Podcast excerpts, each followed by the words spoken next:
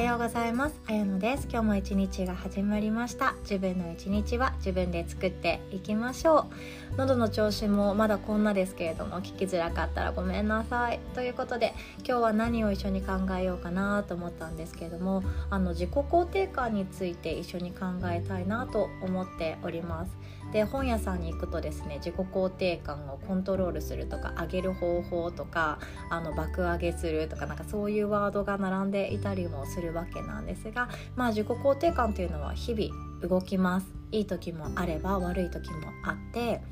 例えばパートナーとすごくお互いがお互いを支え合っていていい感じだなっていう時って自己肯定感が高まっていたりするんですよね。あとお子さん育てられてらっしゃる方だったら子供がやらかしたことをあの大丈夫だよ気にしないでって言ってあげるだけで自己肯定感めっちゃ上がりますよね。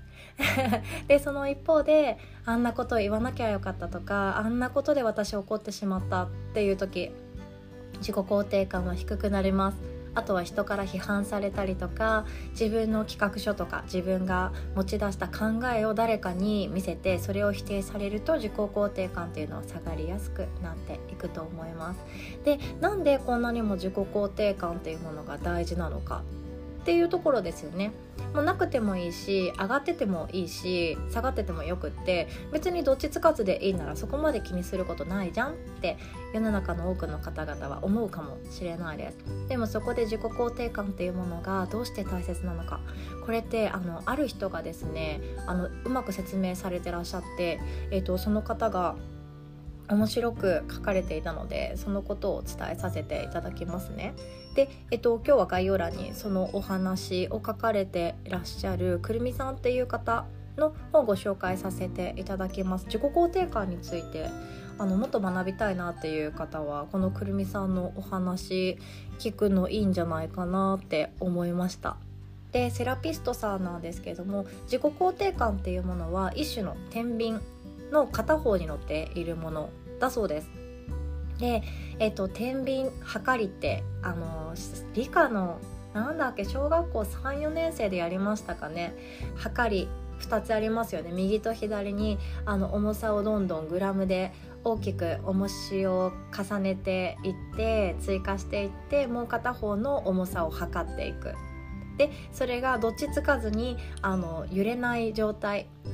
バランスが取れている状態がだいたいその重さが均等になっているっていうようなことですよね。で自己肯定感っていうのもこの測りの片方に乗せるものと似ているそうです。なので自己肯定感がちっちゃければそこから手にする自分の人生の中での手に入れれる幸福なもの例えば仕事キャリア恋愛結婚目標パートナーお金健康っていうものがあの少ししか手に入りません。天秤が釣り合わなくなってしまうので。でも自己肯定感が徐々に大きくなっていって重たくなりますよね。測りって重たくなると沈みますよね重たい方が。でそのもう片方に乗せれるものっていうのが仕事恋愛結婚目標キャリアパートナー成果お金健康っていうような人生における幸せなものがたっぷりと詰まりますよ。っていう意味合いをお伝えしてくださっておりました。これすごい面白いなと。思いまして。で、えっと、なので私たちってこの自己肯定感とか自分に対してもっとこうなれるもっとこうしていきたいセルフイメージっていうものがもっと前向きなものになっていくとこの天秤にかけるもう一つの方人生における幸せっていうものがより大きなものが受け入れられるというようなイメージですね。イメージできました。私の説明が下手くそかもしれないですね。下手くそすぎますね。で、えーと、自己肯定感が低い時に恋愛されたことありますかね？私あって、えーと、高校生とか大学生の時まさにそうでした。自己肯定感が低い時ってあこんな私を大切にしてくれる人ありがたいって思ってどんな人でも受け入れてしまったりとか逆に自分と釣り合わないような何ていうか見た目もかっこよくて中身も素晴らしくってモテモテな人からなんか付き合ってよみたいな感じで言われてもいや私なんて申し訳ないみたいな気持ちになってそういう自分に本当はふさわしいかもしれないのに引け目を感じてしまってうまく恋愛ができないっていう経験ありますかね？私は本当その時の感覚めちゃくちゃあります。なのであの自己肯定感が低い時ってどうしてもダメ男に引っかかりやすいんですよ。これまさにであの自己肯定感っていうもの自分ってもっとこんな人と付き合えてもっとこんなことができる。こんな夢も抱けるしお金だって上手に受け取れる。っていうような自己肯定感がもうキラキラして高まっている状態っていうのは素敵な方からのお誘いをあの受け入れやすくなる。私でもよければよろしくお願いしますっていう風に言えるかもしれないし逆にですね私ここまで今自己肯定感高まってるくらいこんなこともできるあんなこともできるこんなチャレンジもしている真っ最中だから私に見合った人があのどこにいるかしらぐらいであの選べる側になるんですよね。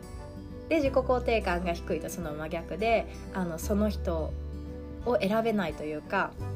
自己肯定感が低いとあのちょっといわゆるダメ ダメンズとかダメ女っていうものに引っかかりやすくなってしまって自分っていうものがでもこの人がいるからまあいいやって思ったりとか自分と対等なだろうなって自分で思ってる人としかお付き合いができなかったりこれは恋愛だけじゃなくて友達とか会社でのお付き合いもそうだと思うんですよね。セルフイメージってすごく大切なんですよね。っていうものこの自己肯定感を安定させるために何が一番必要かっていうとあの自分自身に「それで大丈夫？OK だよ。気にしないで」って言ってあげることなんですね。これがめちゃくちゃ簡単そうに聞こえてみんな難しいんですよ。私も難しいと思ってます。でこれが簡単にできるようになっていくと自己肯定感ってあ私今高まってんだ。っていうふうに気づくかもしれないですね。でもう少し掘り下げていくとその自分自身に大丈夫だよとか OK だよって言ってあげられるっていうのはあの特に辛い時苦しい時悲しい時なんだかなっていうモヤモヤうつうつとした時に大丈夫 OK 私はこれで OK 自分自身は今のままで大丈夫っていう風に言ってあげるっていうのがとても大切ですし私たちってあのみんな周りの人特に仲良しの友達とかって大切にできるんですよね。だって友達が仕事で失敗してもう生きてらんない。私もう本当に会社向いてない。どうしようどうしようってなってる時にかけてあげる言葉ってほとんどの方が「大丈夫気にしなくていいよ。そんなことで死にはしない」っていうような前向きな背中を押すような言葉を言ってあげれますよね。でもその相手が自分だとみんな厳しいんですよ。でこの厳しい時っていうのは自己肯定感が低くなっている時なんですね。私なんて仕事失敗しちゃってさ価値ないなとか私ってこの程度の人間なんだよなチャレンジする価値もないなっていう風に思ってしまう。これは自己肯定感が低い時なんですね。なので自分自身を本当に友達として大切にしてあげる。それができるのであれば辛い時苦しい時悲しい時こそ私は大丈夫。こんなことで死なない。誰かに分かってもらえたらそれでいいじゃん。もう一度頑張ろうっていう風にまた立ち上がる活力が湧いてくると思うんですね。で非認知能力の時にもお話しさせていただいたんですけども自己肯定感っていうものが人生の基盤になります。いろんなことをチャレンジする想像力あとは失敗してもまた立ち上がるこの力。っていうものは自己肯定感が根幹にあります。でこの根幹はどういうところにあるかっていうと本当に当たり前の丁寧な暮らしの中にあるんじゃないかなって私は思っています。いいもの食べるとかいいものって言ってもあれですよ。高級なものじゃなくて野菜多めとかあの糖質少なめとかそういうバランスのいい食事をしたりとか適度な運動だったり日の光を浴びるっていうその人間本来が持って生まれてきたような幸せを感じられるところにあるんじゃないかなって思っています。なので本当に私たちって子どもの頃から自己肯定感って実は目に見えない状態で浮き沈みしてきたわけなんですよね。それを今一度あのいくつになっても遅いなんてありません。